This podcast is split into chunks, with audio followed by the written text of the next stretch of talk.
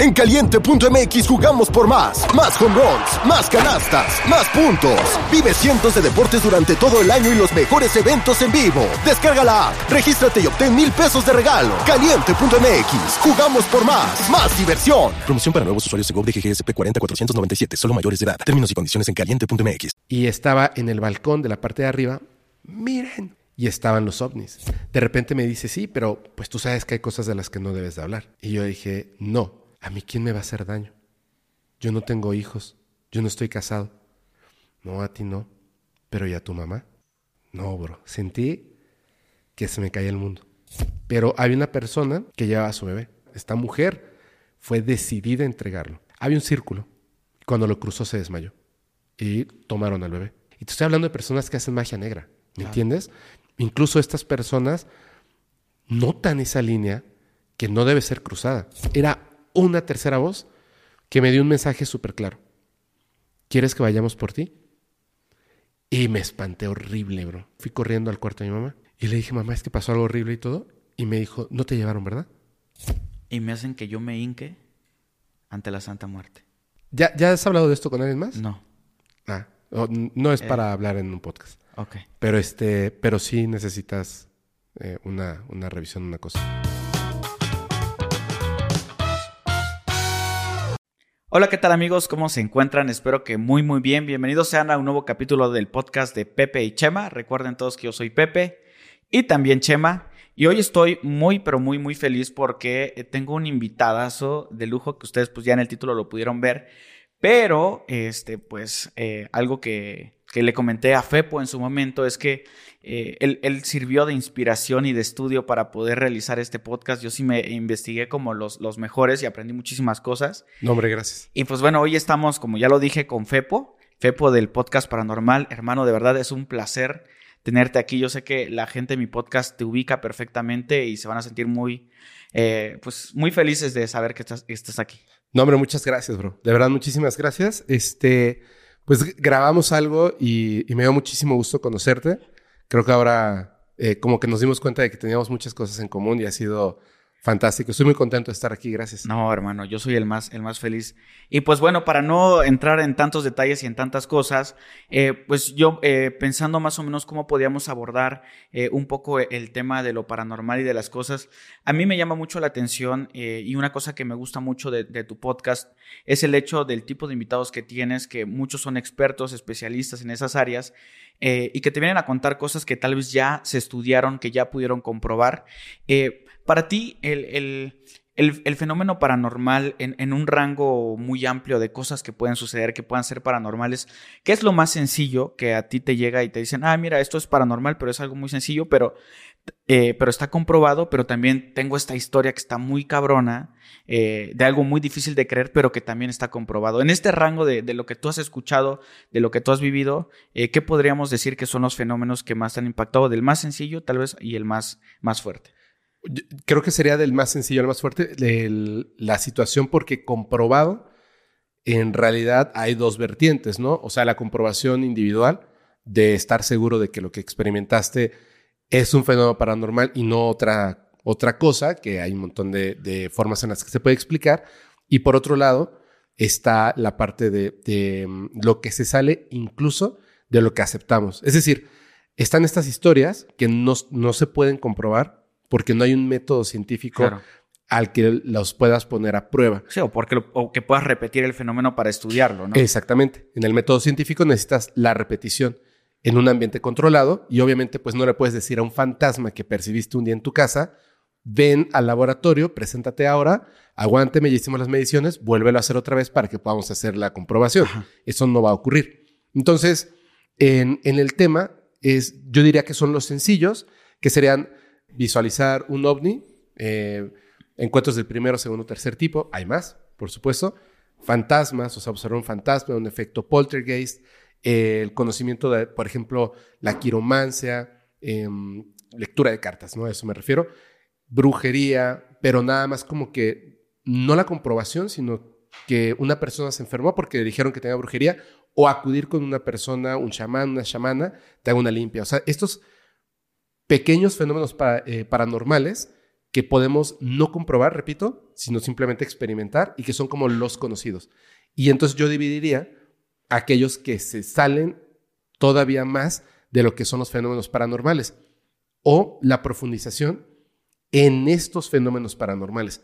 Por ejemplo, ya cuando empiezas a hablar acerca de en la brujería o la magia, los distintos tipos de prácticas para llegar a esto. Y hay algunas cosas que son sorprendentes. De hecho, a veces eh, cuando me topo con personas que realmente sí conocen de estos temas, hablamos acerca de no, no profundicemos mucho en este tema porque a veces sin querer parece que estás dando la receta para hacer algo y la gente piensa que entonces puede practicarlo.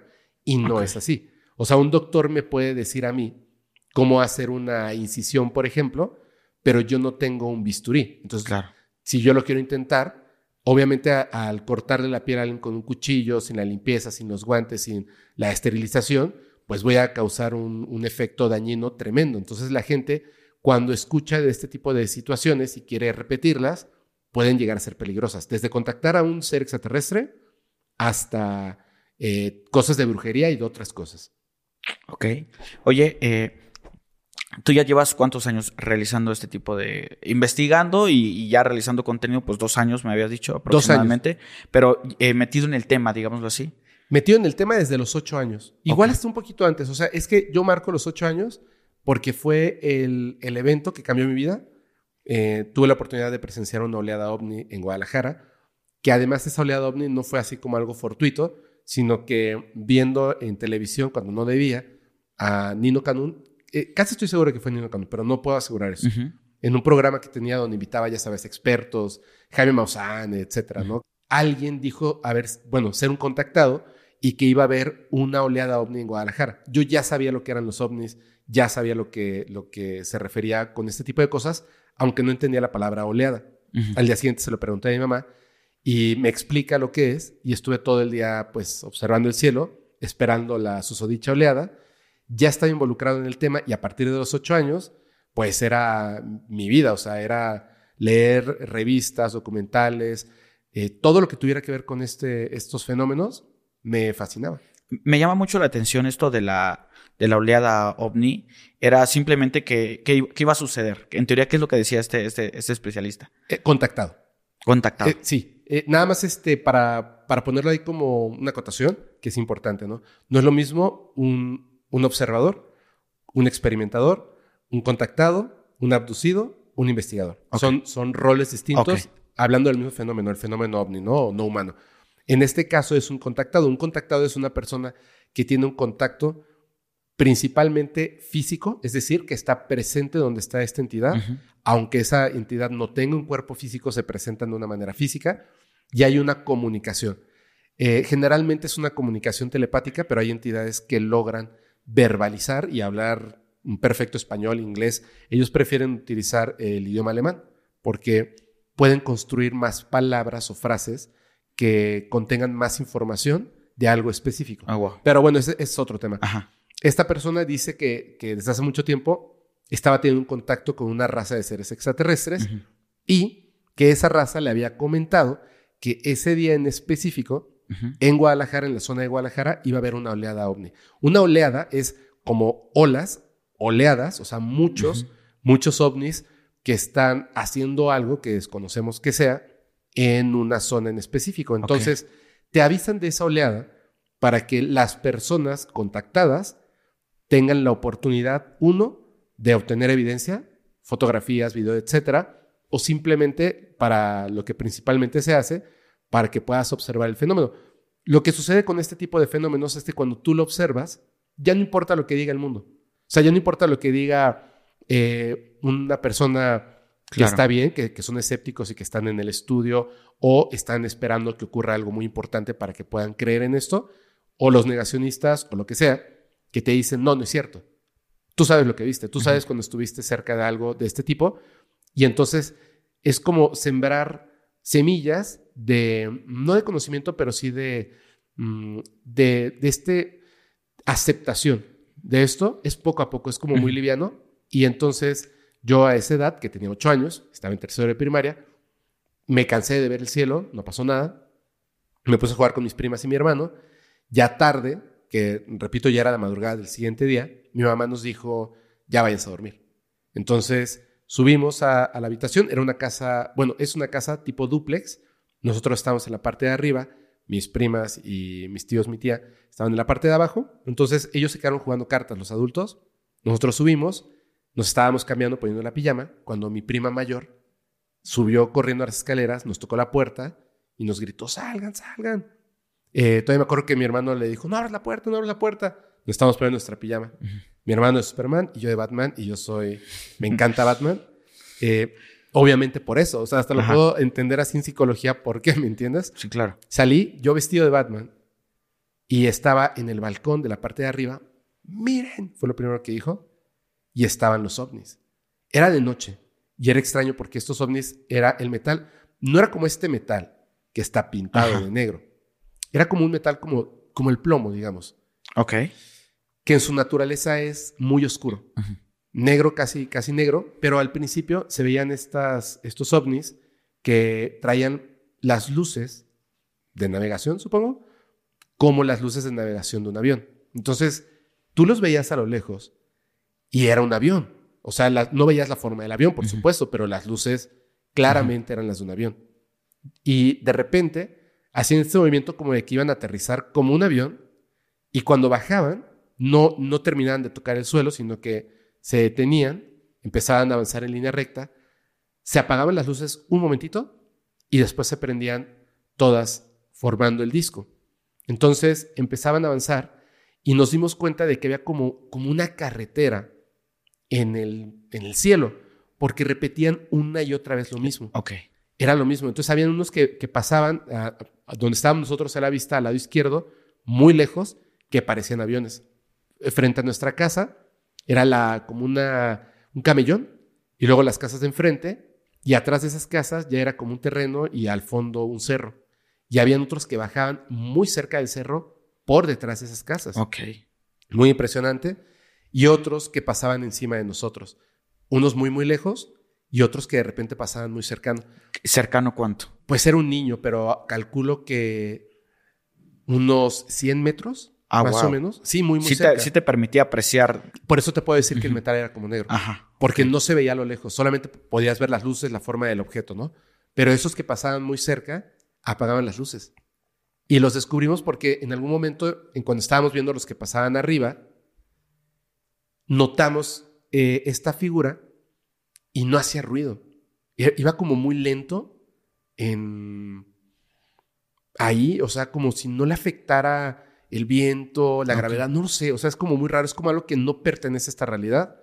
Va avanzando muy lento y de repente, cuando está justo encima de ti, pero literalmente en tu cenital, se escucha, es que no se escucha, se siente como una vibración como electromagnetismo, no sé.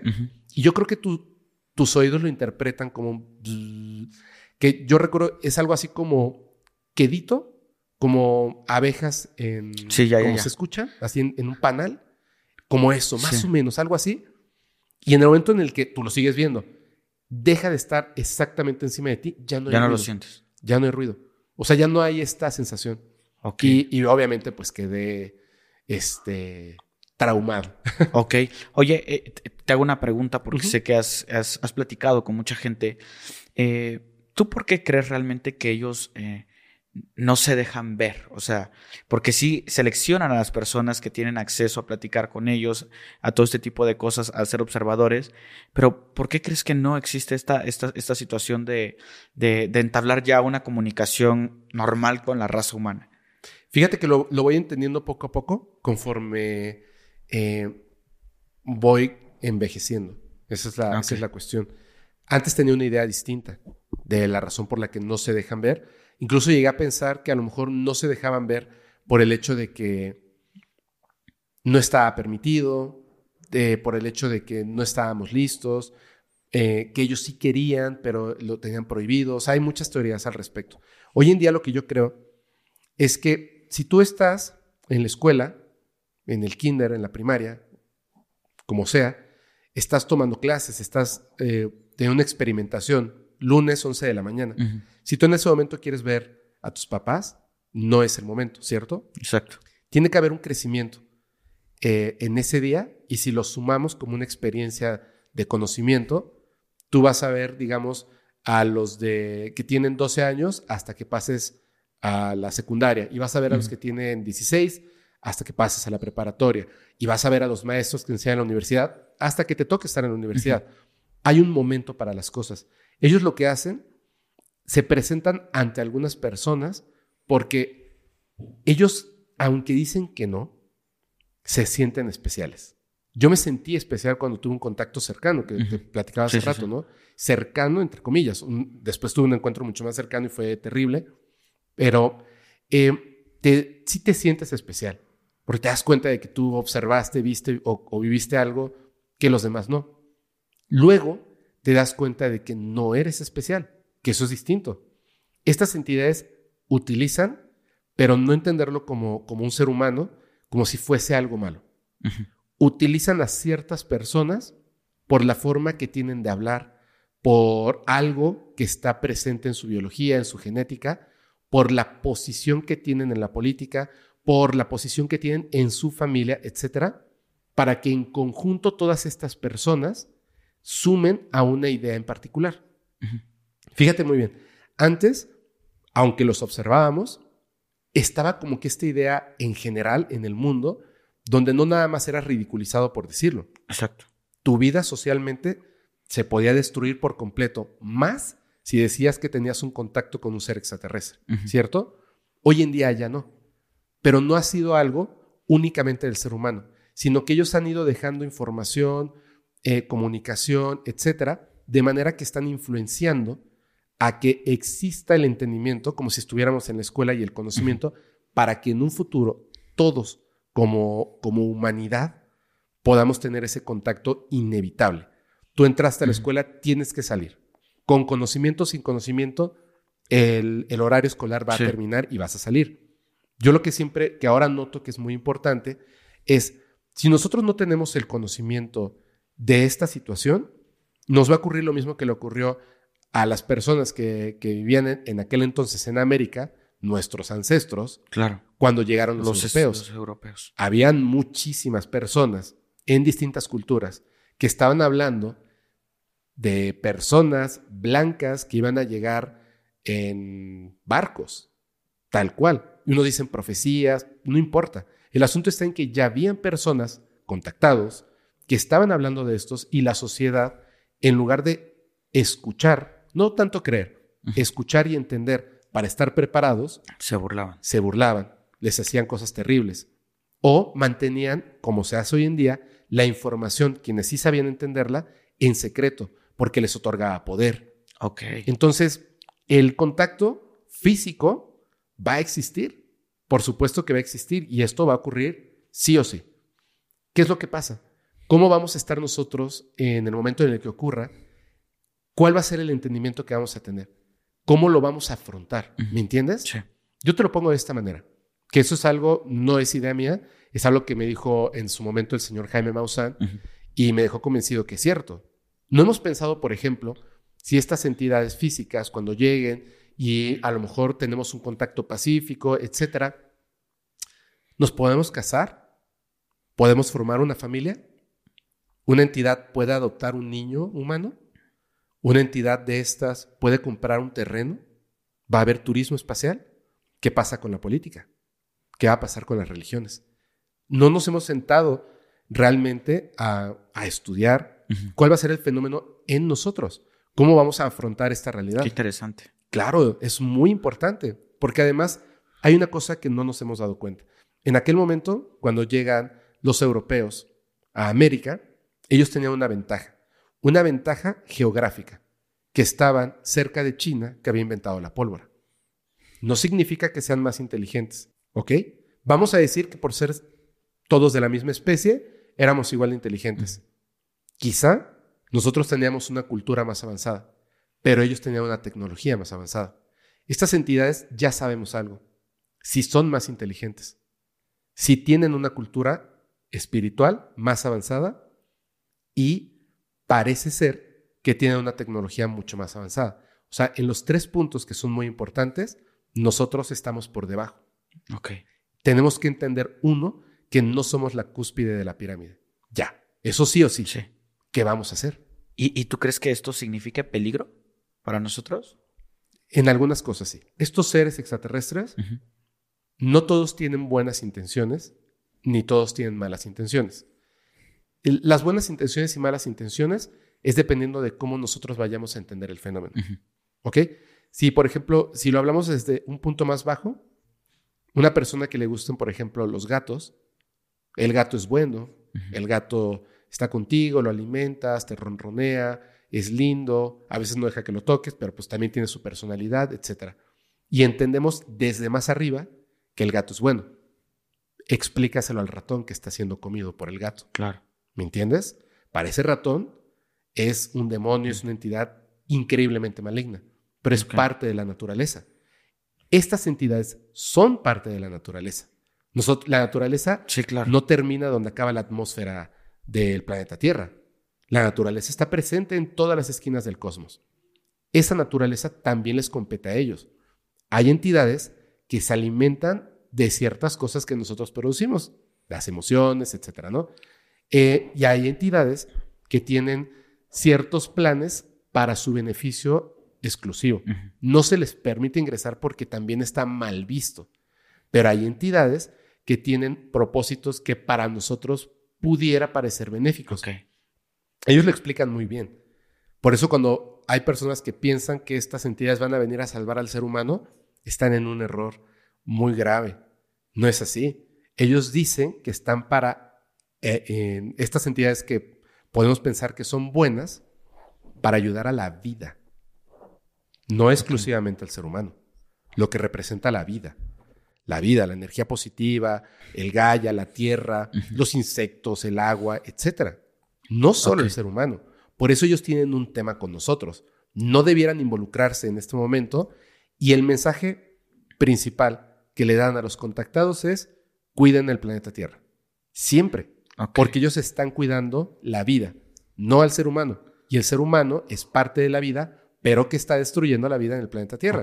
Entonces, siendo que somos unos primates inteligentes con los que se pueden comunicar, les parece extraño que no podamos entender un mensaje tan Tan- simple como ese. Y por eso observan. Y después construimos bombas atómicas y están alertados de esas y otras cosas. Y eso mm, hace que comiencen estos contactos más fuertes, algunos peligrosos. Claro, porque no estamos dejando que haya una transición eh, natural, sino que estamos acelerando, deteniendo, acelerando, deteniendo. Y en el Inter, pues le estamos dando la torre al planeta. Oye, Fepo, fíjate que nosotros en el canal, pues tú sabes que son temas muy variados. O sea, Sí. aquí podemos hablar de, de religión, podemos hablar de médicos forenses, podemos hablar con todo tipo de personas. Y, este, y algo que me gusta mucho del canal es que hay personas que tal vez no creen en, este, en, en la vida eh, extraterrestre, pero lo están escuchando porque le- les gusta conocer qué otras cosas hay, ¿no? La- las opiniones de las personas. Pero, por ejemplo, si les tuvieras que decir a ellos, eh, hay evidencia que ustedes pueden encontrar en Internet que es irrefutable, ¿qué les podrías decir? O sea, revisen esto, esto, esto y lo otro. ¿Qué, qué podría ser eso que, que- que hace que sea obvio que existe vida? Eh, sí, o sea, la, vida, porque vida inteligente ya es otra Ajá. cosa, ¿no? O sea, vida inteligente como nosotros. Ok. Eh, vida, por ejemplo, hay unos estudios muy interesantes que se dieron cuenta en el transbordador espacial, que como espero que, que todos sepan, está eh, rondando, digamos, la Tierra en este lugar del espacio, aunque sigue estando en, la- en una capita de la atmósfera, donde no puede haber vida. No hay oxígeno, etcétera, etcétera, etcétera. Sin embargo, se dieron cuenta de que en los paneles solares se genera una especie de musgo, básicamente vida, que está además haciendo fotosíntesis. Entonces, cada cierto tiempo necesitan limpiarlo. Y se dan cuenta entonces que aquella regla que tenemos nosotros, que debe de haber oxígeno, debe de haber esta, eh, estas condiciones para la vida, no aplican siempre. Es decir, como estamos encerrados en el planeta, nosotros somos los que determinamos esas reglas, pero la vida no sigue esas reglas. Otro ejemplo, en Marte, que eso es algo que a mí me da coraje porque la NASA ha estado destruyendo evidencia de vida. Entonces, una persona que trabaja en Marte nota lo que él piensa que son hongos en la superficie del planeta rojo. Entonces, eh, toma unas fotografías que ya había tomado el rover y se las lleva a este científico y le dice, sin darle contexto, en blanco y negro las fotografías, le dice, oye, ¿qué es esto que, estoy, que, que veo en estas fotografías? Mira, estas fueron tomadas tal fecha, estas fueron tomadas en el mismo lugar tantos días después, estas tantos días después, y se las empieza a enseñar. Y le dice, pues claramente estamos viendo unos hongos, me parece que son de este tipo, aquí están este, en, el momento en el que están soltando las esporas, aquí es cuando eh, se están reproduciendo, aquí seguramente eh, la tierra estaba húmeda y estaban creciendo, como puedes notar en este punto, no es que se muevan, sino que el tallo se va doblando y entonces la cabecita está de lado y parece que el hongo se movió porque la fotografía es desde arriba, etcétera, etcétera, etcétera, ¿no? Y dice, ¿qué tan seguro estás de que lo que estás viendo son hongos? 100%. Y dice, bueno, lo que pasa es que las fotos fueron tomadas en Marte. Y esta persona se interesa y hace un estudio enorme, enorme junto con la NASA de los hongos en Marte. Y cuando tiene su estudio completo, se lo entrega a la NASA antes de publicarlo la NASA lo observa, le dice que está en un error y hacen que el rover aplaste los hongos y luego lo mueven a otro lugar donde no hay hongos. ¿Por qué? El tema de la información es bien importante. Si la NASA, que ahora estuvieron muy molestos porque se les, adelantó el señor David Grosh, eh, Ryan Graves y David Fryer. Que fueron personas que eh, para dar contexto, que eh, hicieron ciertas apariciones públicas. Ok. o sea, son, son tres personas. Ahorita voy a de la información. Son tres personas, pero hay muchos más. Hay muchos más detrás de ellos y previamente ellos muchos más. Eh, David Grosh, que es el, el, más mediático, porque es el que se ha atrevido a mucho más. Ryan Graves ya se echó para atrás bastante, supongo porque dice, tengo familia, mm, hay que tener mucho cuidado, ¿no? Ya ya le cayeron las amenazas. Pero básicamente estas personas, por ejemplo, uno estuvo involucrado directamente en, uno que se le llama el incidente este, Nimitz, y hay varios, ¿no? Entonces, eh, creo que sí, no, espero no haberme equivocado, con Ryan Graves. Eh, es un piloto. Otro, que es el más importante, digamos, mediáticamente, David Grosh, él es, está condecorado, es un oficial de inteligencia, tiene el más alto nivel de top secret, y ha trabajado en un montón de cosas. Todo, nada que tenga que ver hasta cierto punto con el fenómeno ovni extraterrestre, que ahora ya le cambiaron el nombre dos veces, etcétera, ¿no? Sí. Estas anomalías atmosféricas de origen no humano, pero que claramente es tecnología. Ellos empiezan a, a notar todas estas cosas, existen y recuerden estas filtraciones que le dijeron que eran del Pentágono, más bien el Pentágono tuvo que decir, sí, sí, sí, sí, son reales, no, no sabemos lo que es, etcétera, etcétera, porque ya no había de otra, ¿no? Eh, estas personas comienzan a hablar de estos temas, comienzan a filtrarlo a través del New York Times, etcétera, etcétera. Y llega un momento en el que David Grush, apoyado por su abogado, decide hacer una denuncia pública ante el Congreso de los Estados Unidos, no al Congreso de los Estados Unidos, sino hacia las personas que se han enquistado en el gobierno de Estados Unidos, que utilizan los recursos de, pues, de los norteamericanos, es decir, los impuestos y otras cosas, para eh, hacer como ciertas cosas que son bases secretas, estudio de, materiales extraterrestres, estudio de cuerpos extraterrestres, eh, hacer ingeniería inversa, pero ni siquiera el presidente sabe de esto. El Congreso no sabe de esto. Ellos no le rinden cuentas a nadie Nadie se está llevando, de, me refiero a la gente de Estados Unidos y al gobierno de Estados Unidos, toman el dinero de la gente, del gobierno de Estados Unidos. Tienen esta información guardada, tienen tecnología extraterrestre, cuerpos extraterrestres, lo mantienen oculto, le han quitado la vida a personas con tal de callarlas, que han trabajado con ellos y que se les han salido, digamos, de control, o sea que han cometido muchísimos crímenes y además, además, no rinden cuentas del dinero que se roban. Por eso coloca esta denuncia pública y se hace un... O sea, explota el pastel y la gente empieza a enterarse de todo esto. El tener la información y no dársela a otras personas te da poder. Esa es la cuestión. Cuando tú tienes información importante y nadie más la tiene, tú puedes hacer tantas cosas que te dan poder. Por ejemplo, Piénsalo así. Tú tienes la capacidad y el dinero, como ellos, para poder hacer ingeniería reversa de un platillo con tecnología extraterrestre claramente más avanzada que el humano. Puedes tomar el control del planeta entero sin estar, sin ser una nación, porque ellos no lo comparten con Estados Unidos. Ah, ok. Puedes tomar como un supervillano, literal, Sí, sí, así sí, de, sí, de sí. una película, porque nadie podría vencerte a ti. Serías una nueva nación con una tecnología inalcanzable, inigualable. ¿Me entiendes? Eso es poder. Por otra parte, imagínate que tú tuvieras eh, una tecnología que te permita escuchar, mantener los registros, no solamente de lo que hablan, sino de lo que piensan todos los seres humanos del planeta. Que te permita moverte a otras estrellas en un instante sin tener que navegar el espacio-tiempo.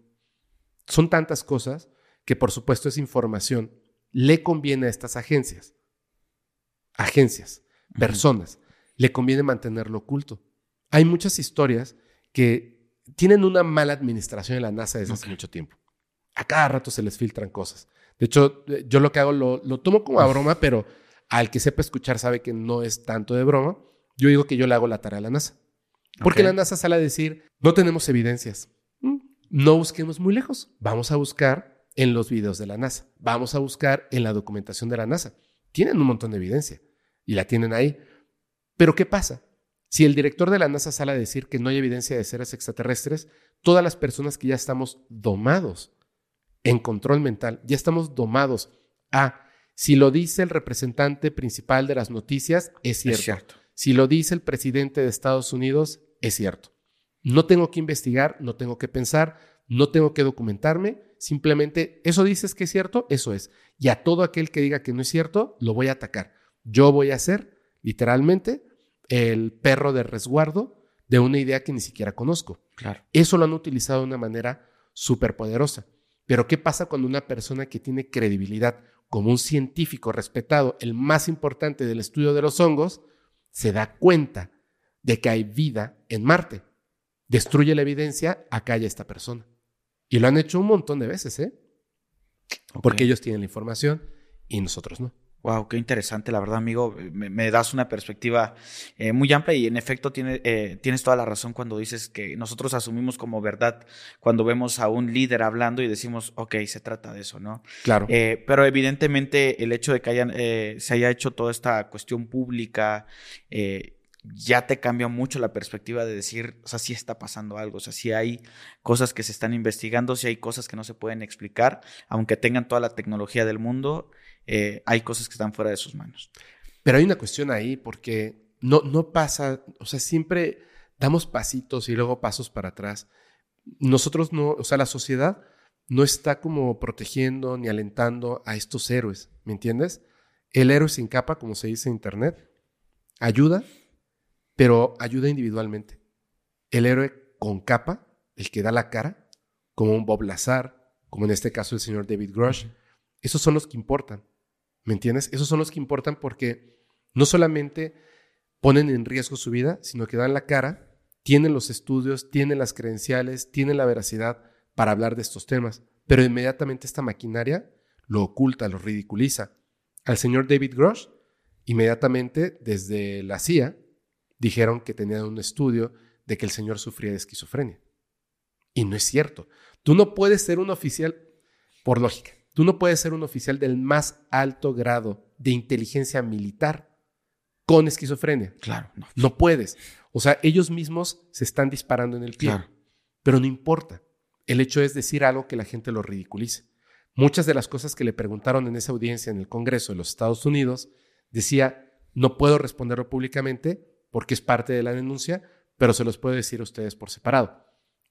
A la pregunta de qué tan seguro estás de que se hayan recuperado naves de origen no humano, dice, si quieres, si quieren, terminando esta audiencia, yo los llevo al lugar en donde están. Así, con esas, así, con esa certeza, ¿me entiendes? Pero no sabemos qué pasa después. Por eso cuando pasa eh, esto de, mm, digamos, esta audiencia pública que se hace en México, liderada, por supuesto, por el señor Jaime Maussan, que debemos de agradecerlo, independientemente de que estemos de acuerdo o no con lo que se muestra o lo que se habla ahí, la política mexicana, uff, bueno, pasan cosas ahí difíciles, ¿no?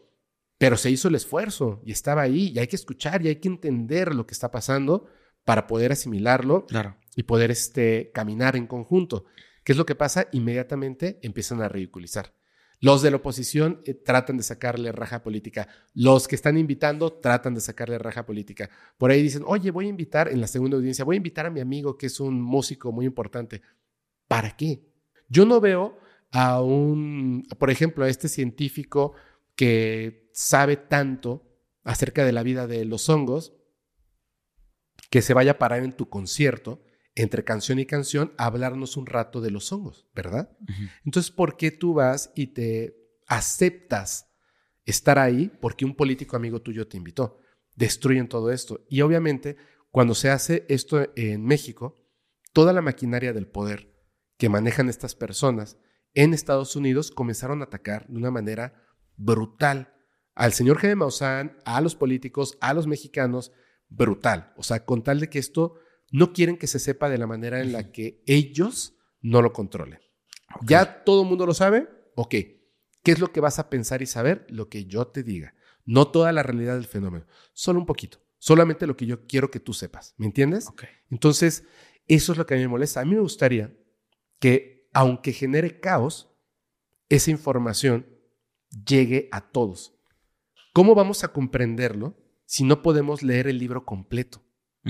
Déjanos leer el libro completo y después los seres humanos vamos a saber qué hacer con esa información, ¿cierto? Claro. Ya nos pondremos de acuerdo. Nos pelaremos, lloraremos, nos gritaremos y luego nos abrazaremos y nos sentaremos a entender las cosas para estar preparados.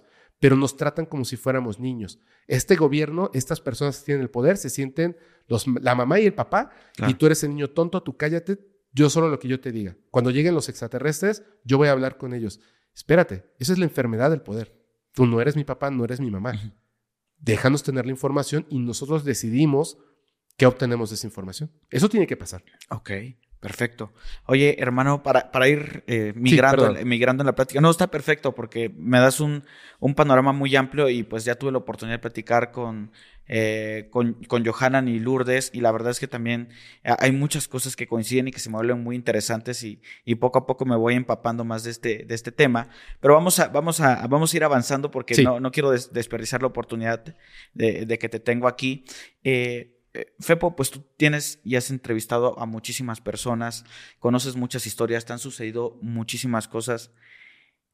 ¿En algún momento hay una historia, una situación, un caso que en lo particular te dé miedo? Sí, mira, eh, hay, hay temas que son, a mí no me gustan, me gustan, pero no me gusta involucrarme tanto, tan a fondo, porque pasan cosas feas. Eh, yo sé que suena raro porque el fenómeno paranormal es distinto a lo que estamos platicando. Y en el fenómeno paranormal hay cosas muy fuertes. Eh, por ejemplo, hablando de la mm, mal llamada brujería, que la brujería es la práctica. Lo que, de lo que hablamos es de la magia. Magia. No tiene nada que ver con prestidigitadores ni nada de esto, ¿no? Es otra cosa totalmente, totalmente distinta y tiene muchísimas vertientes. Hay muchos temas que tienen que ver con personas de poder. Personas de poder que logran hacer ciertas cosas. No son muchos, eso es bueno, pero aquellos que son los que realmente poseen esta, mm, este conocimiento, algunos llegan a ser peligrosos. Yo no creo que, que, que tanto poder debiera estar como tan segmentado en pocas personas, porque la gente se vuelve loca con eso. El poder cambia a las personas. Por eso es que creo que este conocimiento y todos debieran estar al alcance de todos, que es lo que hizo en algún momento Aleister Crowley. Eh, reventó a toda una sociedad para entregarle el poder a todos, ese conocimiento oculto a todos, y entonces ya nadie tiene poder. Claro. Eso debiera pasar. Entonces, hay personas, muchas, que me gusta lo que hacen, que se dedican a ayudar, pero se dedican a ayudar porque hay muchas otras personas que se dedican a corromper la realidad, se dedican a hacer cosas terribles, terribles, terribles. ¿Pod- Eh, ¿Podemos saber? Si no, no sí, se puede. sí si se puede, sí se puede. Lo que pasa es que voy a ser muy cuidadoso con las palabras porque si no, no se puede ni siquiera eh, eh, comentar sin que sea censurado. Ok. Hay personas que uno podría decir, es que están locas. Es que no están. Ese es el tema. O sea, están, están enfermos porque ya ni siquiera tienen esa, ese cuidado con el ser humano, con lo más preciado que puede tener el ser humano, pero no están locos, porque en efecto las cosas ocurren. Está, por ejemplo, el culto a Moloch, donde en ese culto tienes que alimentar a esa entidad que no es un demonio. Eso está mal entendido. No es un demonio, es una entidad real que existe y que a cambio de ciertas cosas te otorga cosas.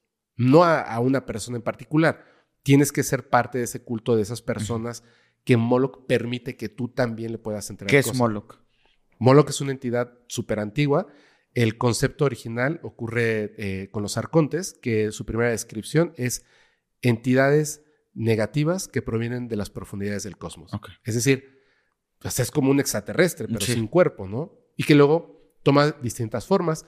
Lo conocimos antiguamente como un búho y después como un toro, un toro. Y después como una fusión de ambos. Entonces es un toro bípedo sentado en un trono de oro, los cuernos enormes y alas. Por eso la gente piensa que es un demonio, pero no es un demonio.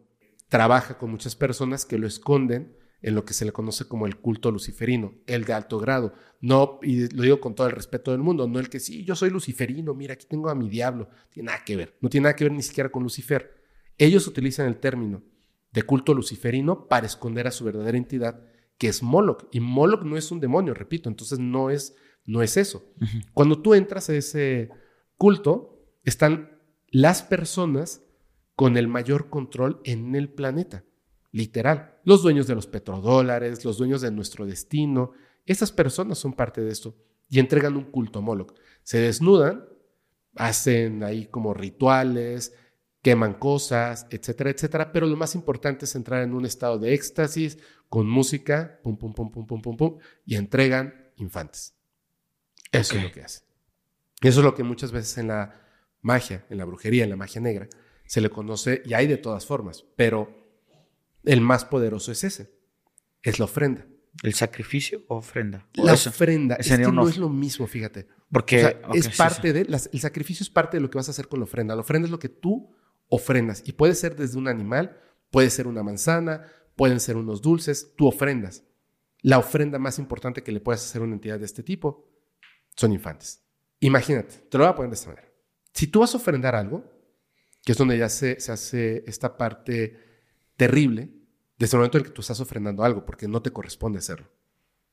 Y esta entidad va a cambiar algo a tu beneficio de la realidad, porque lo va a hacer y lo logra fácilmente. Mientras más grande sea la ofrenda, más rápido y más grande es el beneficio. Entonces, me acaban de contar algo terrible de una de estas personas que, obviamente, él no lo hizo, ¿no? Él no lo hizo, pero estaba, digamos, en contra de su voluntad, detenido en un lugar, y resulta que en ese lugar iban a hacer una ofrenda, unas personas. Y la persona que fue a ofrendar llevó a su hijo, bebé. Y uno se imaginará así como la manera en la que, para que esta entidad a la que invocan pueda consumir lo que el, el infante va a darle, pues no es así como, como quitarle la vidilla, ¿sabes? Ok. Es básicamente a mano destruir el cascarón. Ok. ¿Me entiendes? Wow. Sí, sí, sí. Te Horrible. Y un padre lo está haciendo con su, con su hijo. Con su hijo. Para obtener un beneficio. ¿Sabes qué lo peor de todo? Hay lugares en el mundo donde ocurre muchísimo por la práctica. Y la gente va y lo hace. Yo estuve presente, eh, que es donde me sentí muy mal ese día. Estuve presente en una, en una misa negra. Eh, la misa negra no, no, es lo que me hizo sentir mal, para nada. De hecho, es una experiencia en Catemaco. que yo viví en Catemaco y estuve muy contento de haber experimentado de primera mano esa experiencia. No porque yo vaya a ser parte de, de la magia negra o algo así, para nada. Pero hay una persona, que además yo sé quién es esa persona, que lleva a su bebé. Y este, mi prima me dijo, oye, ¿qué está haciendo un bebé aquí? Y esta persona fue y le, se lo, le decían, no, o sea, espera, o como que trataban de calmarla, pero esta persona, esta mujer, fue decidida a entregarlo. Y estando ahí, le dijeron que no y cruzó un... Había un círculo. Cuando lo cruzó se desmayó. Y tomaron al bebé antes de que ella cayera. Y tardaron horas en hacerle entender a una persona que eso no está bien. Eso no está bien y eso no se hace. Y te estoy hablando de personas que hacen magia negra, ¿me entiendes? Incluso estas personas notan esa línea que no debe ser cruzada, pero hay muchas personas que no les interesa. Lo hacen por el beneficio material en esta vida. Muchas personas. Y eso es algo que me dicen, no, pues este, hay que investigarle más, bla, bla, bla. No, bro. Porque con esas personas que detectas, que sabes que lo hicieron, en efecto, tienen mucho dinero y tienen mucho poder. Y no lo tenían. Mucho dinero y mucho poder. Tú no quieres que ellos sepan que tú andas husmeando. Ok. ¿En algún momento, por la información que has dicho, sientes que has corrido peligro? ¿Sientes que hay gente que, que, puede molestarse por lo que estás diciendo? Siempre hay gente que se molesta por lo que, por lo que uno dices, sobre todo cuando tocas temas sensibles de este tipo. A mí es muy raro porque yo tuve una experiencia humana de una amenaza. Me llegan a mandar emails, ¿no? Digo, bro, o sea, si te pones a mandar un email, es, no es cierto. O sea, una amenaza real no es así. Pero en un momento una persona aquí en México, de hecho una mujer me contactó directamente y me dijo, no voy a decir nombres ni, claro, claro, claro. esto, pero fue muy sencillo. Me dijeron, oye, te hablamos de tal empresa, este, ¿nos conoces? Y dije, no, no, no, no, no sé cómo conseguiste mi teléfono. Mira, de hecho no me dijo cómo había conseguido mi teléfono porque me empezó a hablar de información acerca de la empresa. Nosotros manejamos estas cuentas, tenemos esta, eh, manejamos estas empresas, cosas grandes, ¿no? Que si el refresco tal y que si aquello. Ok, ok. Y, y no me decía como marcas a lo loco, sino que me decía marcas que a mí me parecen interesantes, que están como que orgánicamente podrían entrar en el podcast, ¿no? o, conmigo directamente. Y me dijeron, y queremos platicar contigo porque tenemos un presupuesto de tanto, mucho dinero. Claro, claro. Para algo en específico. Y yo dije, oye, está súper bien. Y me dijeron, ¿puedes ir a comer con una persona para que te platique bien? Y yo le dije, claro que sí. Me dijeron, además esta persona es tu súper fan. Y yo dije, sí. Me citaron en un lugar, fui Polanco, listo. Hasta me sentí raro. Yo así como dije, no es el tipo de restaurante al que yo acuda, muy silencioso, muy bonito y así. Y dije, bueno, pues va, ¿no? Yo pediré tacos de todos modos. Y llegué y conocí a esta persona, súper agradable, así tranquilo, hablaba pausado. Señor, bien buena onda, y empezamos a platicar. Y no entrábamos en el tema de, de, la publicidad. Sí, sí, sí. Sino que él me hablaba acerca de lo que él pensaba y él creía y las cosas que él había experimentado. Y dije, bueno, sí es fan. Entonces, como que dije, bueno, vamos a seguir platicando esto. Igual tiene una muy buena historia, ¿no? Hablando de todo esto, de repente me dice, sí, pero pues tú sabes que hay cosas de las que no debes de hablar. Y yo dije, no. Hay cosas que la gente no quiere hablar de eso, pero claro que puedo hablar de eso. Me dijo, no, no, no puedes, no debes. Porque pues te pueden hacer daño. Y yo le dije, ¿a mí quién me va a hacer daño? Yo no tengo hijos, yo no estoy casado. Si me quitan la vida, lo que yo diga en ese momento se vuelve real. No, a ti no, pero ya a tu mamá. no, bro, sentí que se me caía el mundo, te lo juro. Así, en ese momento me di cuenta de que esta persona me estaba amenazando. Nunca hablamos de publicidad. Así. Y ya, y me paré y me fui. Y ellos no querían que hablara de un tema que tiene que ver con la religión. Así, tal cual. Y dije, uy, no, esto ya está peligroso. Y no pasa nada, ¿me entiendes? No pasa nada, pero sí sentí horrible, horrible. O sea, fue una cosa, una experiencia que no quiero volver a vivir nunca en la vida. Pero este, bueno, después de eso, o hace poco en Guadalajara, una persona que no es su culpa y le mando un saludo, es una medium. Yo estoy muy, muy cercano a estas, este, pues estas cosas, ¿no? Y obviamente me doy cuenta cuando alguien, pues no es cierto, está mintiendo, está buscando atención, está confundido, confundida, etcétera, ¿no? Pero hay personas que verdaderamente poseen el don porque, porque sí, y otras personas que poseen el don y lo saben controlar y han estado estudiando durante mucho tiempo, practicando y todo, y wow, son unas cosas espectaculares. Esta una chica muy joven, eh, me está platicando algunas cosas, pero me doy cuenta de que todavía le falta mucho por conocer. Entonces, le dije, bueno, vamos a poner en práctica tu don, ¿no? Claro. Bla, bla, bla, palabras más, palabras menos. Empezó a decirles cosas. Eh, digamos que ella no es que ella te lo diga, sino que te ve, te observa, siente tu energía, te pregunta tu nombre y ella pregunta en ese otro lado si hay algún familiar tuyo que te quiera decir algo. Y como que un familiar dice yo, y el familiar a través de ella te dice todo, ¿no? Y es increíblemente acertada, pero no acertada así más o menos, a cosas muy puntuales. Muy puntuales. A una persona que se paró en un momento, que es un amigo, yo no sabía que él había tenido una operación en la rodilla y, me dijo, mira, toca, y ahí se sienten los clavos. Él estudia artes marciales desde hace muchísimo tiempo y yo de broma le dije al estar manejando, alguien se me cerró y ni el claxon le toqué. Y le dije, no le tocó el claxon porque, pues no sé, no, no, no vaya a pasar algo malo. Y dije, pero al próximo sí le voy a tocar y cualquier cosa tú me defiendes porque eres karateca.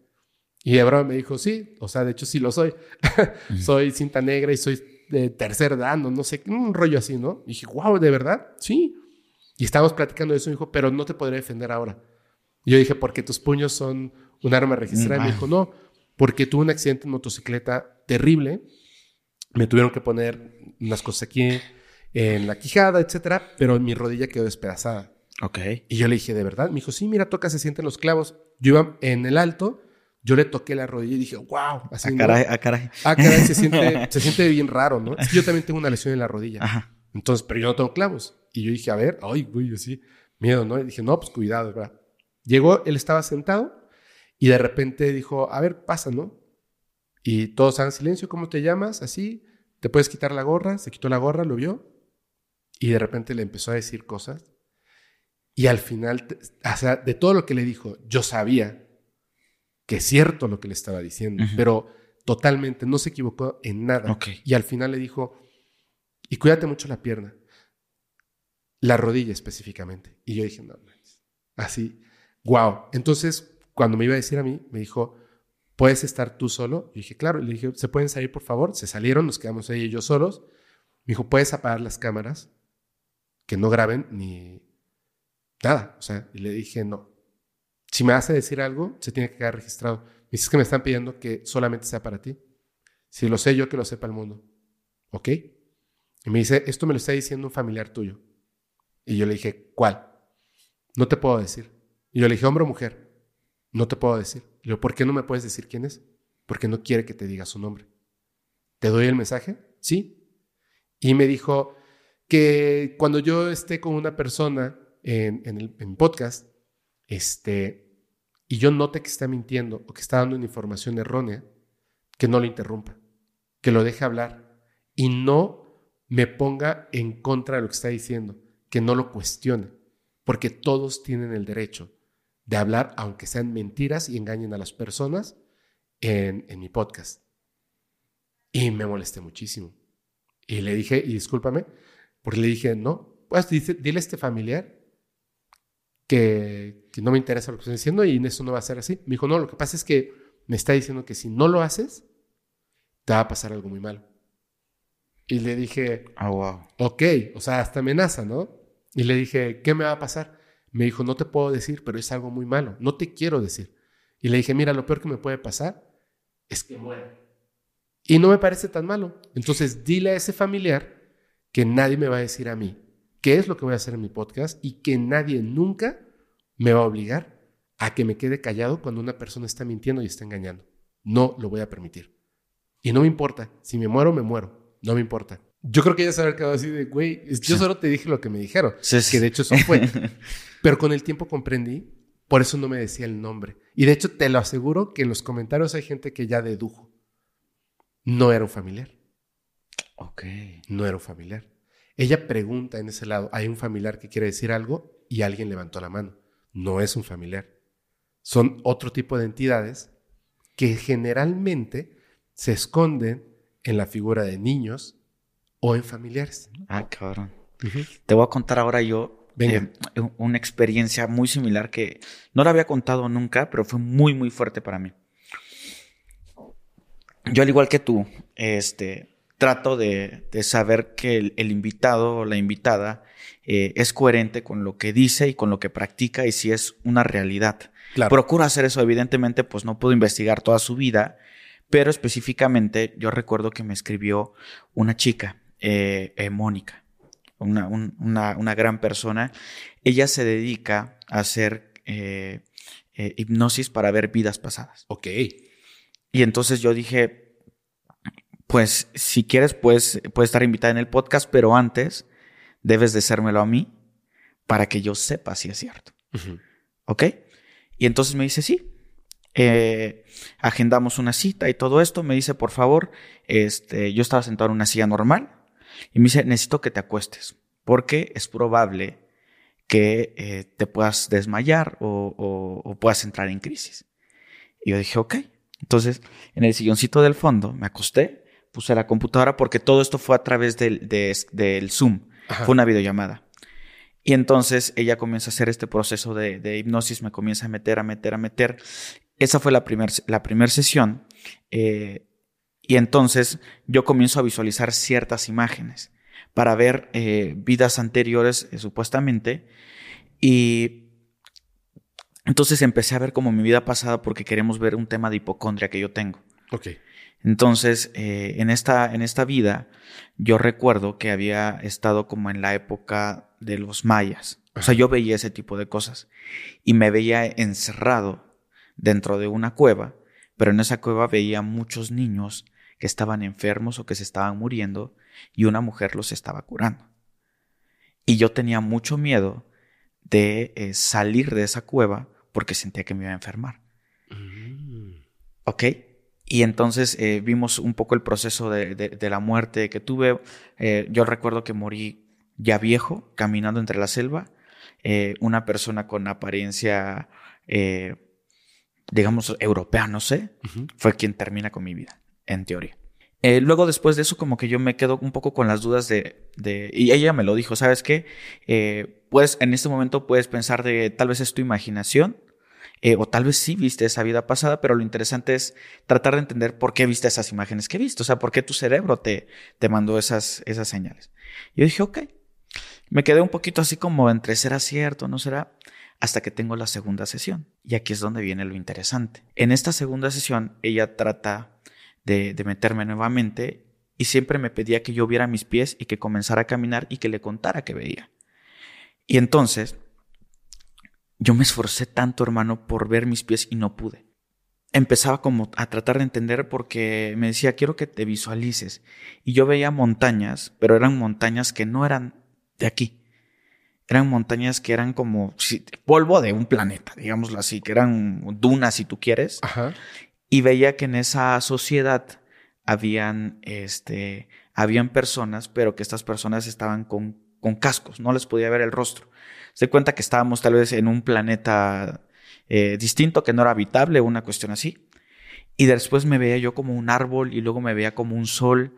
Y yo deduje, tal vez en esta época fui un dios y yo trataba de guiar, porque yo recuerdo que yo no me podía ver físicamente como sí lo vi en el otro, y, fue bien interesante y dije, wow, o sea, tal vez eh, por eso me gusta mucho compartir o ayudar a la gente con ciertas cosas o, la educación, a mí me encanta el tema de la, de la educación y esta parte, y yo lo vinculé un poquito tal vez por esa parte, pero cuando ella me comienza a sacar, este, me dice, vamos a hacer una cosa que es muy importante. Este, necesito eh, que conozcas a tu guía. Eh, se va a aparecer frente a ti y lo vas a ver. Y yo dije, ok. Y entonces me comienza a decir, este, vas a visualizar una luz y la lo vas a meter por aquí y allá. Y necesito que me digas a quién estás viendo. Y, yo empiezo así como a tratar de ver todo el asunto. Y comienzo a ver un rostro de una persona, una mujer asiática. Ok, le digo, veo una persona asiática, la veo así, así asado, y me pregunta, ¿cómo está vestida? Ah, le digo, está vestida con una túnica negra, eh, con una cinta blanca. Ah, ok. En este momento le vamos a pedir a tu guía que eh, se convierta en una esfera. Y se convierte en una esfera. Todo esto lo estaba yo viendo claramente, hermano. Se convierte en una esfera y me dice, ¿me puedes contar cómo es la esfera? Y sí, le digo, es una esfera negra. ¿Es brillosa? No le digo es mate. Ok. ¿Y la vez que es pesada es densa? No. Eh, me pregunto si es densa y yo le dije sí. ¿Y por qué no mejor le dices que te muestre su verdadero rostro? No, hermano. se desarma todo esto y te juro que yo con los ojos cerrados veía oscuro, nunca había visto tan oscuro en mi vida. O sea, se pone todo negro y yo comienzo, y esto está en la, en la videollamada, yo comienzo a, a, a, a, hacer así con mis manos y le digo, ayúdame por favor, ayúdame, no, no, no, me sentí atrapado dentro de esto. Ayúdame, ayúdame, no te preocupes, no te preocupes. Lo que estabas viendo no era un maestro, era un ente que se metió. Y yo estaba súper sacado, súper sacado de onda. Este, y, me pregunta, este, ¿dónde está el ente? Y yo así como el anal digo, está atrás de mí. O sea, aquí, atrás de mí. Yo con los ojos cerrados, pero lo sentía detrás. Y entonces me empezó a hacer unos ejercicios, igual con un tema de una luz, este tipo de cosas. Y ya justo antes de, de sacarme, alguien me dice, dile que se espere. Y yo le dije, oye, me dicen que te esperes. Y se comienza a dibujar un rostro como a la mitad veía los ojos, veía la boca, veía como arrugas muy feas y me dice, soy Satán. Y me dice, tranquilo, no te preocupes, no te va a hacer nada. Pero para mí esa fue una experiencia, hermano, muy real, muy verdadera. Voy a, voy a ver si, si, si tengo por ahí el clip, porque ella grabó las videollamadas y creo que me las envió. Pero fue una cuestión súper, súper, súper fuerte y a mí me quedó claro que el tema esto de las regresiones con una persona que sabe, está muy cabrón. Claro. Si hay, hay ciertos peligros también con meterse a ese tipo de, ambientes y cosas. Eh, eh, el mismo Julio que vino eh, abrió portales aquí en la casa, no sé qué pasó. Pero sí, sí sucedieron muchas cosas densas.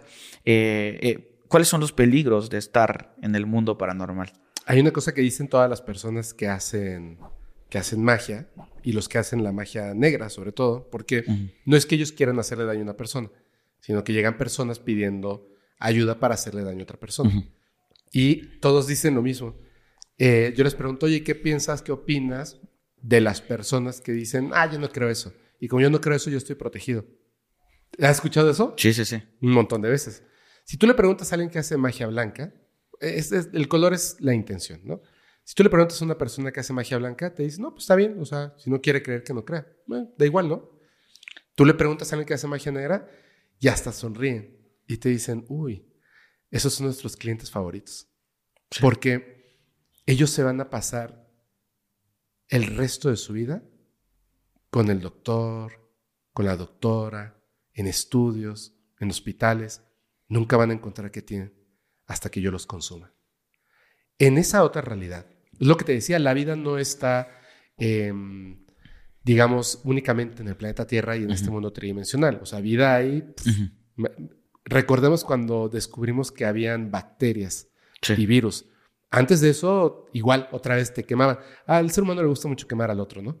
Este, te quemaban solamente por mm, decirlo. Porque ¿cómo iba a haber algo, una vida tan pequeña que no la puedo ver? Bueno, ahora estamos notando que hay vida que es distinta totalmente a la nuestra y estos demonios con nombre y apellido y rostro y más están ahí. Y no les gustan ser notados ni perturbados. No les gusta. O sea, hay unos que se alegran cuando tú accedes a esa otra realidad. De verdad, se alegran y hasta te construyen cosas, aunque suene chistoso, porque ellos saben que tu conciencia está acostumbrada a este mundo tridimensional, donde las cosas tienen una medida, un tamaño, un peso. Claro. Y ahí no. O sea, ahí el tiempo, las medidas la tridimensionalidad no existe. Entonces, tú puedes ver que me dicen, por ejemplo, personas que han accedido, tú puedes ver un desierto que parece nunca terminar. Porque si tú estás en el desierto, tú dices, uy, parece que es infinito, pero definitivamente notas en dónde termina, ¿cierto? Donde se junta, eh, digamos, este horizonte entre el, cielo, y, la tierra. Lo notas. Y ahí no. Es infinito. Y de repente ellos construyen cosas para que tú entiendas esa realidad. Pero esa realidad no es la realidad de su realidad. Es otra cosa, pero están ahí. Y hay entidades que les encanta, les fascina engañarte, como lo que intentaron hacer contigo. Tú estás buscando a tu guía y se presentan como si fueran tu guía. Lo bueno es que estuviste con una persona que tiene conocimiento y se dio cuenta por el color, etcétera, que te estaban engañando. Porque te voy a decir algo, ese es el tema donde yo le digo a la gente, hay que ser muy precavidos. Es importante el conocimiento. No ves unos videos en internet y dices, oye, Puedo hacer una cuenta en TikTok, disfrazarme, salir con un péndulo o unas cartas y entonces ganar dinero diciendo que soy bruja o brujo. El problema no es que le quites el dinero a las personas. El problema va a ser cuando te enfrentes a esa realidad que estás buscando y no tengas el conocimiento de cómo debes enfrentarla. Ese va a ser el problema. Esa realidad está ahí, existe y es súper compleja, súper caprichosa, de verdad. O sea, es, cosa no de, no de tener miedo, sino respeto. Porque cuando la experimentas, mejor que tengas a personas de conocimiento. A mí muchas veces, porque lo he hecho públicamente, yo perdí el contacto. Yo decidí perder el contacto porque tuve miedo.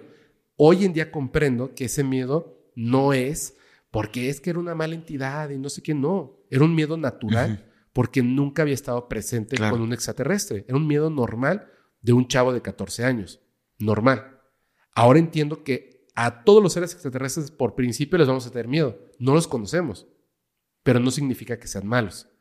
Pero en ese contacto, puede ser contacto con entidades que pongan en peligro tu vida, tal cual su naturaleza pone en peligro tu existencia, radiación, entidades cuyo propósito no es lo que consideramos como moralmente bueno o bueno en términos sencillos para el ser humano y para la persona que hace el contacto, y hay entidades que te van a utilizar de la misma manera, que se van a hacer pasar por otras cosas para esto. Entonces, si no sabes cómo, ¿por qué vas a empezar un contacto?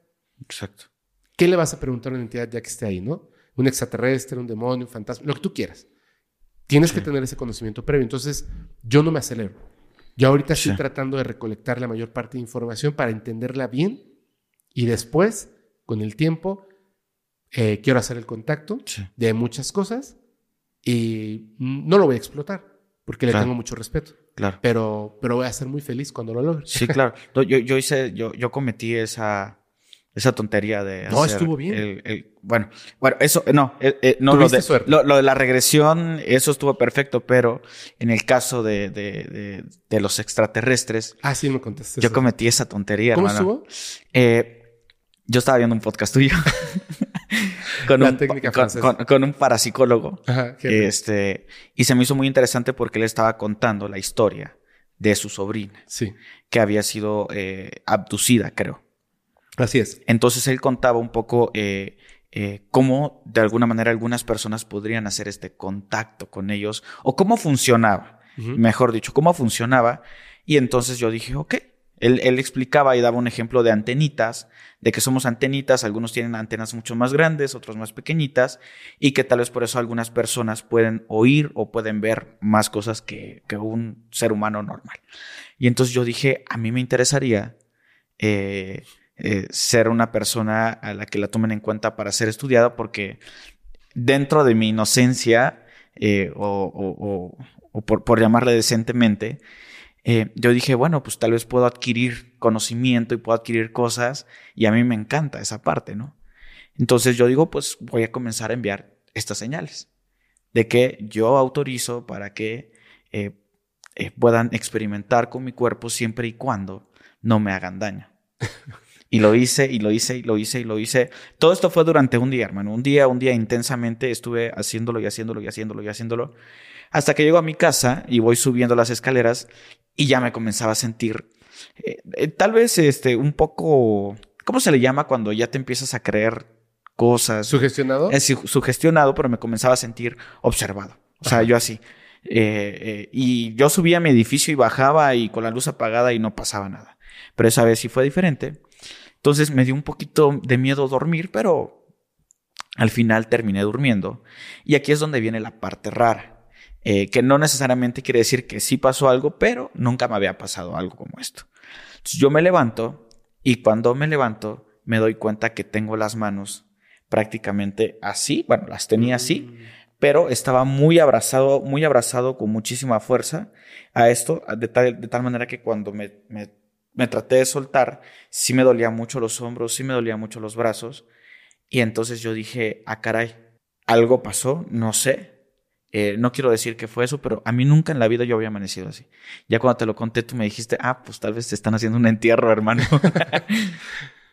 es que por, la manera en la que, en la que estabas. Pero fíjate que, que hay, una, hay una relación que, que le contaba a, Lick Morales. Y bueno, que, que de hecho muchas veces lo he contado también. Al principio yo pensaba que no existía una relación entre el mundo paranormal y el mundo del fenómeno no humano. Y después me di cuenta de que sí, porque esa, la manera en la que funcionan los fenómenos paranormales es la misma carretera por donde navegan estas entidades. Es la misma. Sí. Es el espacio no tridimensional. Por eso pueden llegar a donde quieran en un momento, porque no están viajando en el espacio tridimensional. Están accediendo a esa fuente y deciden a qué punto van, entre otras cosas. ¿eh? Entonces, cuando uno está dando el acceso, te estás conectando a esa fuente y si alguien te estaba trabajando y no te llegaba, pues te llegó, ¿me entiendes? Ah, caray. Pues sí, Ya tú, entendí. Tú, lo, tú abriste la puerta y dejaste que personas entraran. Pues entraron. Es, es, por eso te digo, hay que tener mucho cuidado. Sí, sí, sí. Yo mucho tiempo me sentía valiente por las noches y yo permitía eso cuando estaba niño. Después de que a los 11 años vi una nave muy cercana, que hubo como una comunicación emocional, más que telepática. Emocional y me quedó marcado para siempre. Después de eso yo empecé a dar el permiso, dar el permiso, dar el permiso. Con curiosidad y miedo, pero daba el permiso. Sí. Hasta que a los 14 años, más o menos, una noche este, me desperté, abrí los ojos y noté que había una vibración en el ambiente. Así como muy raro. Em, como que vibraba la materia, ¿sabes? No sé, una cosa así muy extraña. Y este, de, de hecho después lo experimenté otra vez, pero en ese momento fue así como dije, ¿qué demonios, no? O sea, ¿qué está pasando?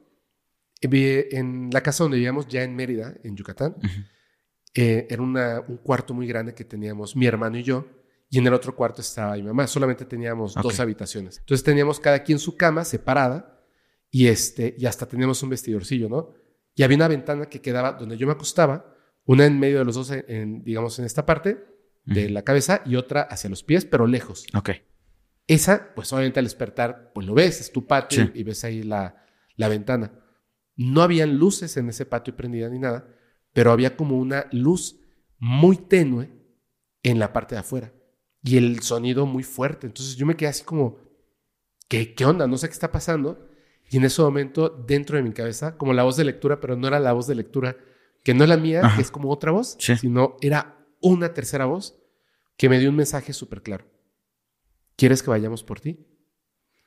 Y me espanté horrible, bro. Sentí así, fue muy potente dentro de mi cabeza y yo respondí no. Y la pregunta, o sea, era un momento así como en silencio y volvían a preguntar lo mismo. ¿Quieres que vayamos por ti? Dios. Y yo decía, no. Pero en mi cabeza, o sea, yo decía, de la misma manera que lo Telepatía, recibía, era telepatía. de la misma manera yo decía no, o sea, con miedo. Y la luz que estaba afuera, que era muy tenue, iba poco a poco siendo más fuerte.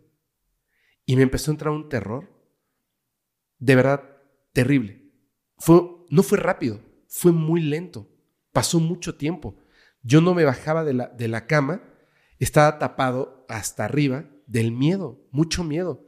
Y entonces sentía la voz y yo decía no, y sentía la voz y yo decía no. Y en esas pausas que habían entre que otra vez estuviera la voz y no, tenía tanto miedo que debía haber gritado, pero en lugar de gritar, yo volteé a ver a mi hermano que estaba dormido y yo le decía por su nombre para que se despertara.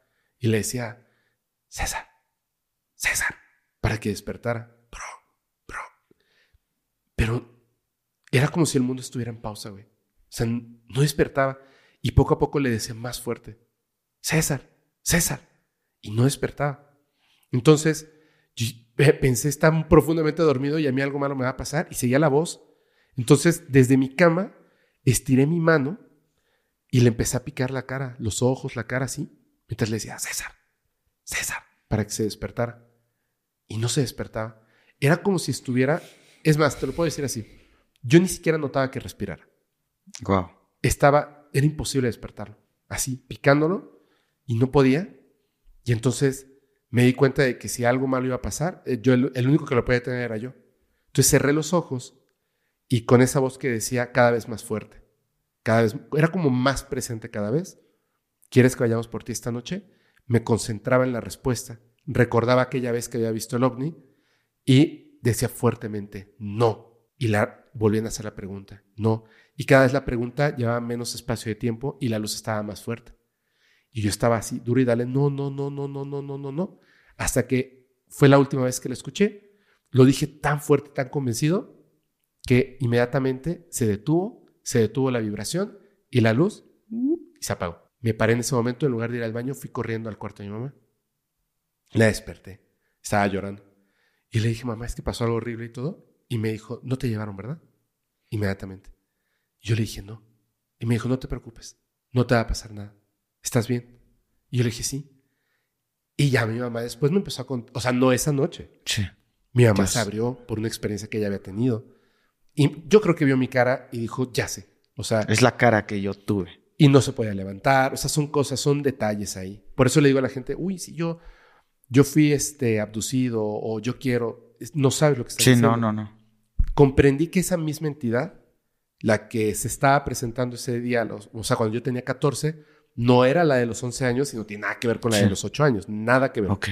Son otras cosas. La de los 11 te puedo decir que se sentía increíblemente bien. Era como, como no haber visto un amigo tanto tiempo y, lo ex- y no sabías que lo extrañabas tanto. Ese evento, el de los 11 años, que es cuando te comenté, bueno, te comenté cuando Sí, comer, sí. que había visto un, un ovni, yo estaba muy mal, estaba muy deprimido, lo he contado un montón de veces en mi canal. Cuando lo vi, hoy como adulto que estudio y entiendo estas cosas y a otras personas, ese evento de los 11 años me salvó la vida. Porque yo no sabía que estaba deprimido. Era un niño que estaba deprimido y no lo sabía. No sabía lo terrible que es una depresión. Sí. Estaba muy deprimido. Ese evento me cambió la vida. El de los 14 años no tiene nada que ver con ese evento bueno de los 11. O sea, sí hay cosas malas. Y además, no sé si no me escuchaban o hacían como que no me escuchaban, ¿me entiendes? Ok.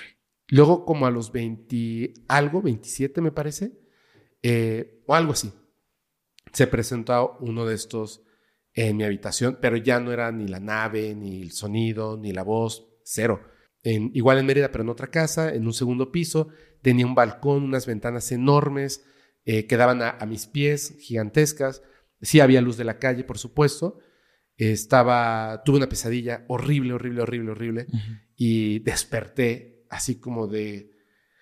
Tiene que tener un significado, o sea, no, no, no parece una pesadilla Claro. así nada más. Y estaba yo piense y piense y piense en esta pesadilla como tan importante y de repente, en, o sea, estás acostado. Lo único que puedes ver es el- como el techo. Sí. Entonces, no sé si me entiendan, pero yo siempre duermo con almohada y tengo muchas almohadas.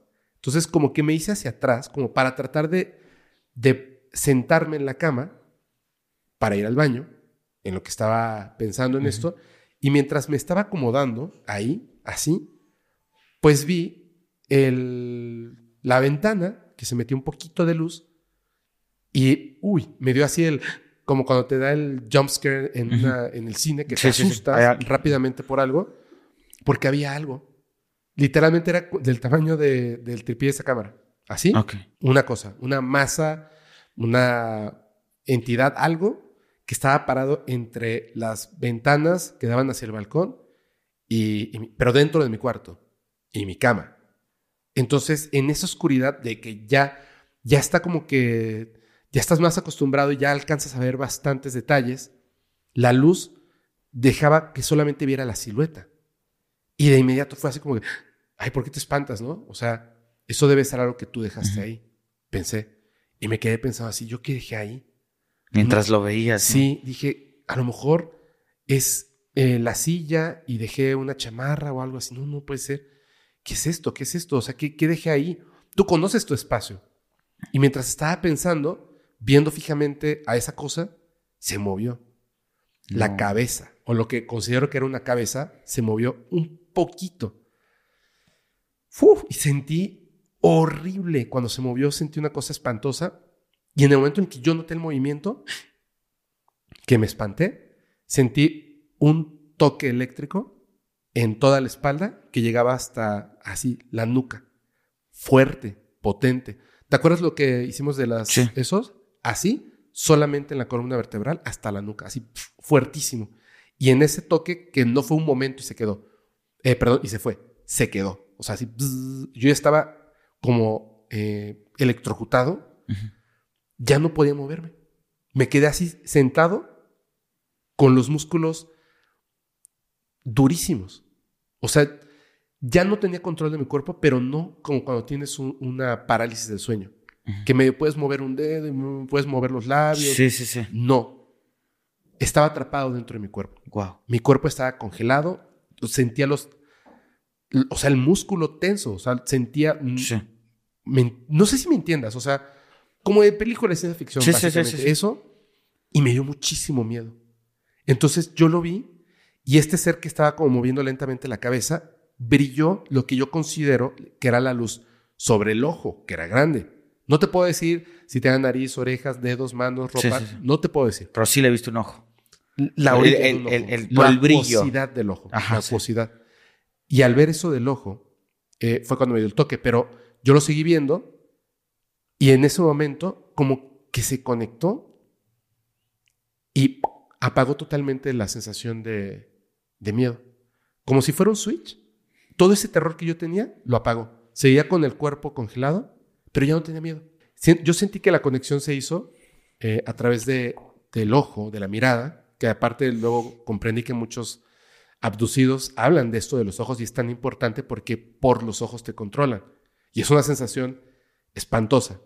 Entonces me quedé así, ya no tenía, me apagó el miedo y yo notaba que ese movimiento de la cabeza yo lo traduje a que el ser estaba tratando de comprender lo que estaba pasando. No lo que él estaba haciendo, sino el sueño que yo había tenido. Como, no sé si trataba de comprender por qué yo estaba pensando en el sueño, como si tuviera un efecto en la realidad, o si había visto el sueño y estaba como tratando de definir qué era real de lo que estaba frente a él o no, de mi persona, ¿me entiendes? Algo así sentí, algo así sentí, que por eso movía como la cabeza como con duda me tenía controlado. Y entonces mi emoción, como ya no tenía miedo, cero miedo, emergió así, pero con mucha fuerza, enojo. Me enojé del hecho de que esta entidad me estaba controlando, Controlando. a mí. O sea, yo ya no estaba en posesión de mi cuerpo. Esta entidad poseía mi cuerpo y podía hacer lo que quisiera en mi habitación, en mi casa, y me enojó mucho. Y me enojó tanto que yo dije, yo voy a recuperar mi cuerpo. O sea, era, era mi pensamiento, yo voy a recuperar mi cuerpo. Y entonces, según yo en mi cabeza, juntaba energía y mm, como que la aventaba hacia mis músculos, de mis manos, de mis piernas para soltarme. Y lo hacía y juntaba energía y pues no pasaba nada, ¿no? Lo intenté una y otra y otra y otra vez. Y me di cuenta que ese juntar energía, mientras el ser no hacía nada, solo estaba ahí. Ese juntar energía para hacer cortar esa... Uf, Sí, es- sí, sí. Eso, eso del ser me agotó muchísimo. Y aunque no podía mover mi cuerpo, sentí que mi energía se estaba agotando, agotando rápidamente, rápidamente, rápidamente. Y de repente fue así como de, junta energía, junta energía, ya lo último que te queda. Inténtalo una vez más. Yo sabía que ya no lo iba a poder otra vez intentar. Y fue así como de, y no pasó nada. Vi lo que Saki estaba ahí y pensé, porque sabía que él estaba en mis pensamientos. Haz lo que tengas que hacer. Y en, en ese momento se prende una luz. Que lo que voy a narrar es, no me importa de verdad si no me creen, eso es lo que yo experimenté. Y yo sé que suena raro y estas historias siempre tienen una cosa que es muy rara y así es. Tú tienes un difusor aquí, Ujú. entonces no puedes ver el cono de la luz. Claro. Pero cuando tienes, por ejemplo, un, un, este, un seguidor de teatro, en la oscuridad se nota porque es, es una luz direccional Exacto. y se nota el cono de la luz. Sí, que es que cu- cuando, el- cuando en, su, en, su- en la casa de ustedes, cuando de repente entra el rayo de luz y hay polvito y se dibuja. A Y eso te dibuja. refieres. A eso me refiero, el cono de luz. Se formó un cono de luz blanco, no muy grande, pequeño, algo debe haber estado allá arriba, así, ¡pum! ¿Sobre qué? En el balcón, en la Ah, parte de afuera. Así, recto, y de repente se, se movió, o sea, fue rapidísimo. Se movió afuera así, entró a la habitación, envolvió al ser, se apagó la luz y ya no había ser, y era de día. Pero yo vi a la luz curvarse alrededor del ser, Wow. como si no fuera luz, como si fuera al, un tentáculo de un Sí. pulpo que se pudiera Claro. mm, pudiera envolver al ser, o lo que sea que estaba ahí.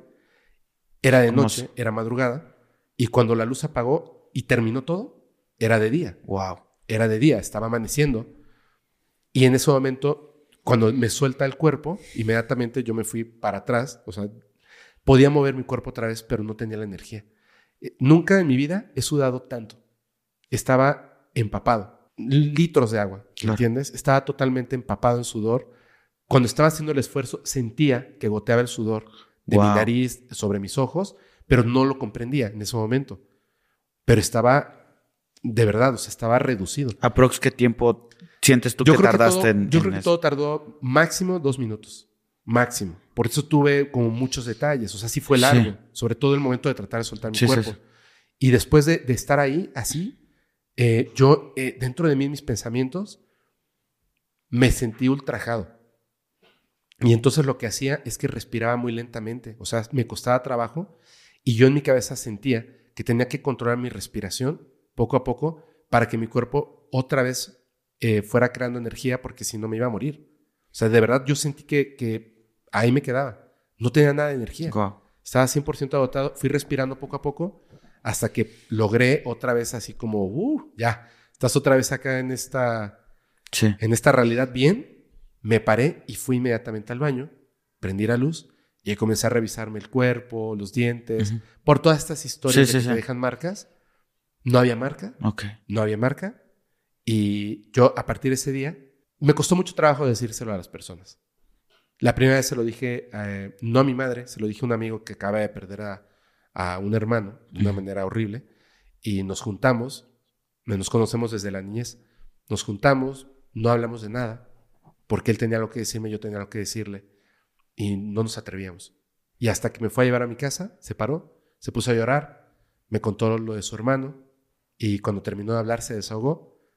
Yo le conté lo mío, me puse a llorar y nos desahogamos y lo comprendí. O sea, que no era mi culpa, ¿sabes? Claro. Y me di cuenta de que estas entidades a veces, por su naturaleza, nos pueden hacer daño. A Claro. mí, yo te lo puedo asegurar, porque mucha gente me dice que ese efecto de que era de noche y era de día, es que te abdujeron. No, yo estoy seguro Claro. de que no. Lo recordaría. Ok. Estoy seguro de que no. Claro. Sí hubo un momento perdido, pero estoy seguro de que no, de que no pasó nada. Estoy 100% seguro. Ok. Entonces, entiendo que hay que tener cuidado. ¿Me entiendes? Entiendo que hay que tener cuidado. Pero, pero bueno, esa vez yo no lo pedí. Sí. Estuvo ahí. Fíjate que, que- que ya para, para, para ir finalizando, eh, a mí me... No, no algo similar, pero eh, mucha gente que me sigue en Instagram se acordará que yo subía mis historias a las 3, 4 de la mañana para decirles, ¿saben qué?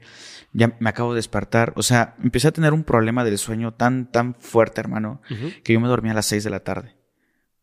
Me dormía a las 6 de la tarde, me levantaba a las 3 de la mañana y yo le preguntaba a la gente, oigan, ¿qué creen que debería de hacer? O sea, de repente ya estaba trabajando a las 4 de la mañana porque digo, tengo que aprovechar ese tiempo. Yo me levantaba enojado de levantarme a las 3. Entonces me voy a una clínica del sueño Ajá. Y me empiezan a tratar de enseñar cómo tengo que dormir, esto y lo otro. Y bueno, me esforzaba, me esforzaba. Y ahorita pues ya, ya lo regulé, me, me- me- me levanto a las 11 del día. no, Lo normal. eh, eh, eh, pero cuando, cuando yo estaba ahí, eh, algo muy peculiar que me pasaba y que, que mucha gente sabe es que yo llevo como 4 o 5 años soñando pesadillas. Ok. Pero te voy a decir cuál fue el último sueño y a partir de ese no he soñado nada. No recuerdo exactamente qué fue lo que pasó, pero recuerdo exactamente lo último Ajá. algo estaba sucediendo, yo estaba como muy alterado y me hacen que yo me hinque ante la Santa Muerte. Mm. ¿Ya, ¿Ya has hablado de esto con alguien más? No. Ah, no es Eh. para hablar en un podcast. Ok. Pero este, pero sí necesitas eh, una, una revisión, una cosa. No te digo con quién. Va que no va. te digo con quién, de confianza, pero Pero bueno. Amigo, de verdad, muchísimas gracias. muchas gracias. No. Que cierre, oye. qué bárbaro. qué Muchi- bárbaro. muchísimas gracias por No, haber gracias aceptado la invitación. Me siento de verdad muy satisfecho de, de tenerte aquí. Y pues, amigo, de verdad, de todo corazón, aquí tienes tu espacio, tienes tu casa. Muchas gracias. Y pues, nos espero que, que pronto podamos volver a platicar. Gracias, yo, yo te lo agradezco y sí, yo espero que podamos platicar muchas veces, muchas veces, este, fuera de podcast y, y también, ya sabes, estás siempre invitado por ella. Gracias, amigo. Ya empecé a sentir todo mi cuerpo bien caliente. este, pues bueno, amigos, muchísimas gracias de verdad por ver un capítulo más del podcast de Pepe y Chema. Recuerden que pueden ir al canal de Fepo, Podcast Paranormal. Ahí hay una participación mía, así que vayan, vayan a ver el canal de Criminalmente, que fue También. donde, donde, donde platicamos acerca de varios casos que, que me han comentado y otros que, que fuimos ahí sacando. Y pues nada, muchísimas gracias, cuídense mucho. Recuerden que yo soy Pepe y también Chema y nos en un siguiente capítulo. Amigo, Hasta luego. Gracias. no, está bien, ¿no? Porque si no, híjole.